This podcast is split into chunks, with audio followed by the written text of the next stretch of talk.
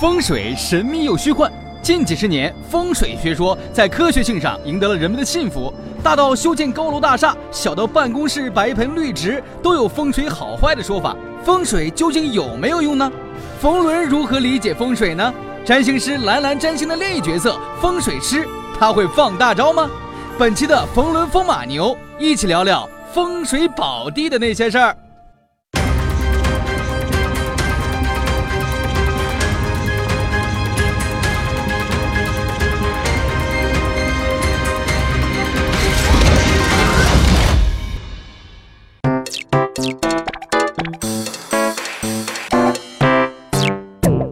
风水也不复杂，简单的说，水和生命力有关，风和空透、顺畅有关，气和人的精神磁场有关，山和你的安全有关。所以风水讲来讲去，是讲一个顺，讲一个空透。我们今天要活得好，要有赖于风，有赖于水，有赖于气，有赖于山。我们去设计一套。更好的人与人相处的方法，让我们的自由与创造得以更丰富的延展出来。什么是通透？空气流通叫通透，出门有路方便也叫通透。俗话说啊，凡事见得通透，自然欢悦。什么是顺？符合人的行为，出门右拐是顺，往左拐则别扭。都说风水师看到风水得拿着罗盘，得懂周易。神秘的仪式感中究竟看到了什么？冯叔叔看的是人与自然的和谐性，这和风水有关系吗？一起来听听冯叔的说法吧。我们建设理想家园的一个工作，看似繁复，但实际上它有一定的套路。第一件事就是要选址，选址呢，中国历来呢，其实有很多讲究。这个讲究的来源是两个方面，一方面是人，人类最初有一个词叫“逐水草而居”。所有哺乳类动物的心肺都是要呼吸空气的，所以没有空气、没有氧气、没有水、没有食物，地球上的哺乳类动物就都不存在。选址的第一个依据就是哪里有水，哪里有植物茂盛的地方，空气流通、不冷不热，一些山和自然地形造成的一些物理的屏障，来保护自己，获得一种安全感，这些要素。最后，被人把它提炼出来，叫做风水。风水里第一件事情讲到的，就是积水环抱的地方，一定是生物、动物比较多。第二件事情讲风，你没有风，很多东西就过不来。所以对风和水两件事情，认为是生命力旺盛的一个重要的标志。哦，我明白了。风水强调的是人与环境的和谐统一，顺应自然，有节制的利用和改造自然。所谓风水好，就是让人非常舒服；风水不好，就会让人觉得憋屈，是不是这个道理啊？风水讲来讲去，是讲一个顺，讲一个空透透，讲一个丰富性，讲一个安全性。不要被那个风水先生啊拿个罗盘戴个眼镜，那么东转西转给蒙了，那都是骗钱的。我们是从人的生命过程来看。其实这几个要素，确实跟我们今天生存状态非常有关。比如说这两天雾霾很大，网上就说别着急，风已经到张家口了。你看，风就很重要。再有一段跟我说上海不行了，要下沉了，说吧，水的问题出现了。今天我们去选一个我们理想世界、理想城市、理想的生活状态，我们首先要遵循的其实就是风水的原则。选到了，哎，我们已经活下来一半了。然后我们至于里边的规制，我们可以重新设计，我们去设计一套更好的我们人与人相处的方法，让我们的自由与创造得以更丰富的延展出来。哦，原来这就是风水啊！有规则和自然的平衡，有利益和理想的平衡，还有风水和科学的平衡。那么风马牛小镇该如何选址呢？选择是在城市跟乡村之间。那太远了，那就村里了，对吧？太近了，咱就不出门了，对吧？在一线城市大概这样，二线城市稍微近点，在六十公里以内吧。因为越往小城市嘛，他们对距离感觉跟北京不一样。北京你说开车出去一小时不算远，多大事儿啊？对吧？但是你要到三线城市，那一小时老远了，是吧？就是到那个县城了就。所以我觉得北京这种超大规模城市，需要有这样一个舒缓的一个中间地带。就比如说一个小镇，其实你做到一个密闭的空间，就比如一个巨型建筑，或者说一个垂直。你知道现在在纽约最高的公寓住宅都到四百米了，所以在这空间里的空气一定比户外好。这个密闭空间本身和新风系统。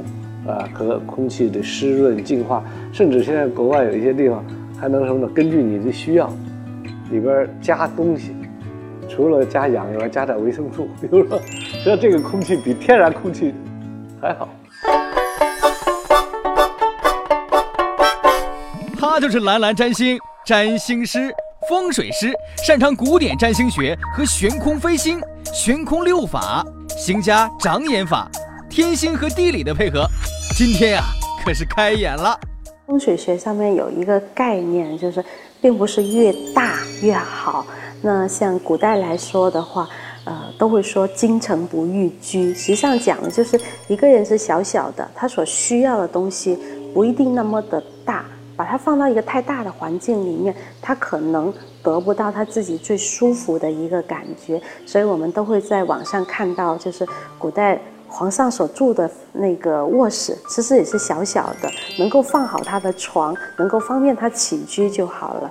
那来到我们所说的一个小镇上面来讲的话，我们其实也可以看得到，就是古代风水上面来说的话，很多人他选的这一个小村落啊，建造什么地方啊，他不会选在珠穆朗玛峰边上，对吧？他肯定都是选在一个。比较清秀的小山的旁边，那这样子的话，他觉得我在这里面很舒服。那来到这个小镇来讲的话，其实也是一样的道理的。他需要的是一个很温柔的、刚刚和他相配的一个环境。那在这种环境里面，我们小小的一个人才会感觉到是舒服的、被重视的，以及我能够融入这个环境的。那我觉得这个小。实际上是有益于我们自己个人的一个观感和我们的发展的，而并不是说这个小就会限制住我们。把这个风水进一步发展，用来作为城市规划，那么这个里头就发展出一套理论出来。仔细看中国的帝王的首都，无论是西安、开封、北京这些古都呢，十三朝、六朝，不管是多少朝，他们选都有一定之规。大体符合刚才我们讲的这样一套东西。故宫博物院，它实际上就是我们很多人都会接触到和看到了一个相当好的一个个案。所有的大殿，它实际上面前不会说有一条小路冲到我自己，然后也不会说我坐在这里面前的那个建筑小一点点。它会有像一把匕刀一样劈到我啊！旁边来讲的话，也不会是说出来一个水冲到我，而是说在外围有这一个环抱有情的水。那这些都是会或多或少的用到了一些风水方面的知识。另外来讲的话呢，皇帝坐的这个位置左边就青龙边是最重要的，所以古代的这一个上朝的话，皇上也会把文臣放到左边。他会经常的认为这一边的人的意见非常重要。另外，他会把一些武将放到右边，这是一个白虎方，是辅助我的。那这里面是有一个啊主次之分的。那这些都是在风水知识上面，或者在这个礼法上面传承下来的一个东西。那他觉得用起来很好，很顺。那么我们也可以看得到，就是说古代的智慧。一直都是潜移默化的在我们的观念当中。那当然，来到现代的建筑来讲的话，我们也可以看到这一个啊中央电视台的这一个大裤衩建筑，是吧？它非常的创新。那么在现代来讲的话，我们很需要吸引眼球或者表现一些人类最新的建筑的。这种智慧在这里面，所以它有一些很特别的造型，这代表了它的创新精神。有个小小的知识点可供大家参考，就是在古代的地理师眼里，像大裤衩这样子的一种，可能啊叉开来的就接纳更多气场的这样子的一个建筑，他认为是叫做桃花格局。那实际上，如果我们来看的话，就是说会不会在大裤衩建立之后，我们会发现这个中央电视台它更加的。外扩了，更加的跟国外的合作变多，或者是说它的主持人更加的年轻化啊，更加的有活力啊等等。那实际上这些都是能够对应的。那这里面来讲的话，也是蛮厉害的一种选择来的。在上海来说的话呢，能够代表了我们古人在选址上面的一个智慧。上海刚刚是一个啊，好像。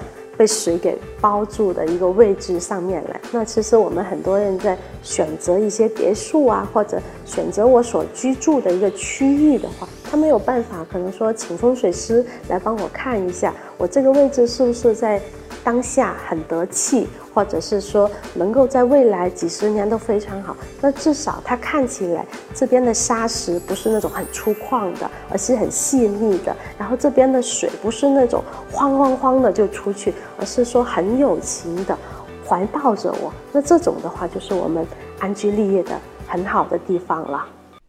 有个真实案例要和大家分享。某钻石公司选中了北京热门商圈 CBD 开店，老板认为 CBD 地区的人群有购买能力，还请了风水先生指点。可开业后啊，生意惨淡。之后，老板在别人的推荐下，尝试了某公司的大数据分析工具 LBS，经匹配把地址选在了西单以及与钻石行业风马牛不相及的十里河附近。结果呀，钻石店老板通过大数据和用户画像，完成了对自己未来的救赎。你们说？选址风水宝地是相信风水师还是相信大数据啊？我觉得实际上风水师应该不会排斥这种大数据吧。我会拿着一个卫星图去看山，而不会真的跑到这个山上面去。我觉得这些现代的科技的方法。或者是包括了这种互联网给我们提供的便利，实际上是方便把我们的这个古人的智慧更好的发挥和用到这种实际的生活当中。他们应该合在一起再往前走，就好像古代的时候。那地理师或者当时的这个占星师是直接利用望远镜或者是右眼来看这个星空是怎么样子的。可是现在我们都会用到远见呐，我们的远见上面的星力表是美国的 NASA 提供的星力表，这在古代来说是不可以想象的。可是它们融合在一起的话，我们就能够更好的为大家所使用。LBS，俗称基于定位服务。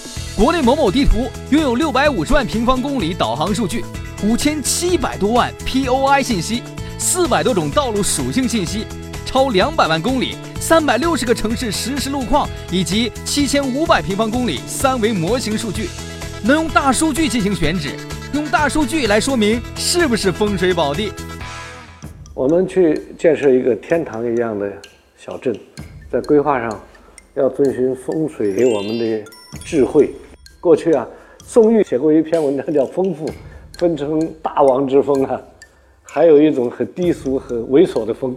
其实就是说，如果你规划的不好，实际上我们就说会有阴风，胡同里突然这嗖嗖嗖的这种怪风。所以这些通过建筑规划上，其实就可以克服这些东西。另外呢，安全安全的这个需要呢，我们现在没有山来保护了，规划上也能解决这件事情。比如陕西的韩城，它有一个。小镇的规划很有意思，它这个道路和建筑、胡同，呃，这些之间呢，它采取了一种棋盘式的一个规划，特别复杂的一个棋盘。也就这个棋盘呢，最后是村里的人都知道怎么走，外边的人根本进去就出不来。那么这样子的目的呢，它就是配合安全的需要，科学发展的方法。使我们能够做到选择一个理想的地方，建设一个我们心目中的小镇，可以做到风清气正、和顺通畅，也可以做到建筑优美、人际和谐，还有一个安全保障，开始我们在我们风马牛小镇的快乐生活。古人其实蛮有智慧的。他们在选择一些山或者水的这种建造城池来讲的话，他们很喜欢有这种比较明秀的山水。山不能是比较危险的，那这个水也不是那种大江大河奔放的非常厉害，而往往是一些比较清秀一点点的，能够为我所用的水。它们都是一些相对而言的小格局。如果论到大格局的话，那都是当时一些皇家贵族比较不希望大众所知道的，他们叫做寻龙诀，就看这个真龙在何方。这个龙，它讲的是一个龙脉，实际上讲述的就是说，在当下的这一个天星情况下，有没有一些山和水所组成的环境。特别有利于我们皇族一代一代的这样传承下去，这个讲究可就大了。但是现代来讲的话，我们一般比较需要追逐商业上的快速复制，或者是说人流方面能够比较快的聚集到这一边，能够让我的品牌快速被大家所知道。啊，这里面讲的都是一个快，那么他们的要求就不一样了，可能他会采取一些比较。短平快的一些方法，看看怎么样子可以把我的这个选址放到人流密集的地方，或者是说放到我的目标客户群比较聚集的地方。很多人他是就好像天然的就会知道。什么位置是很舒服的？什么位置它是让人一进到这个房子就会感觉到我很不喜欢啊？等等，像小朋友或者一些敏感的人，他们就像一个没有受到太多其他信息影响的一个个体，那么他们很在意我处的这个环境，我自己是不是感觉到很顺，对吧？很舒服，我看到的空气它是很通透的，然后我想走到哪个方位。它没有这个扭来扭去的，会阻挠到我的，或者是说我在这个书房里面，我是感觉到我是很受保护的。那这样子的话，我们的一个人才会住得舒服，然后才能够创造出更好的东西。那我所认为的这个通透和顺，在我们的本能里面，实际上都是有具备这样子的一个触觉的。风水师也分等级，气师、阴阳师、术师。术师、人师、地师、天师、道师、无上师，一共九个级别。纵观历史啊，先秦是风水学说的孕育时期，宋代是盛行时期，明清是泛滥时期，解放后受到沉重打击，而现代随着国际上对风水的重视以及它的适用性，使风水这门古老的学科焕发出新的活力。我们已经很少看见拿着罗盘、戴着眼镜帮人看风水的这些风水师了，都是在我们遥远的过去，我们在电影里会看到。那么现在呢，我们用一些科学方法来深化、精确化、技术化，使我们这个选址不像风水先生这么玄乎。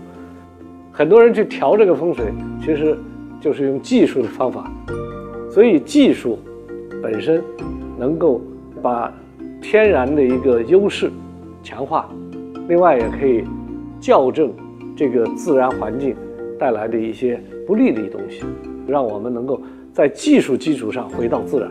我举一个例子很有意思，在温哥华有一年下大雪，我在一个豪宅一个朋友家里，坐在屋里喝茶，结果下着大雪，但是门口呢一片绿荫，仙草肥美。哎，我说怎么回事？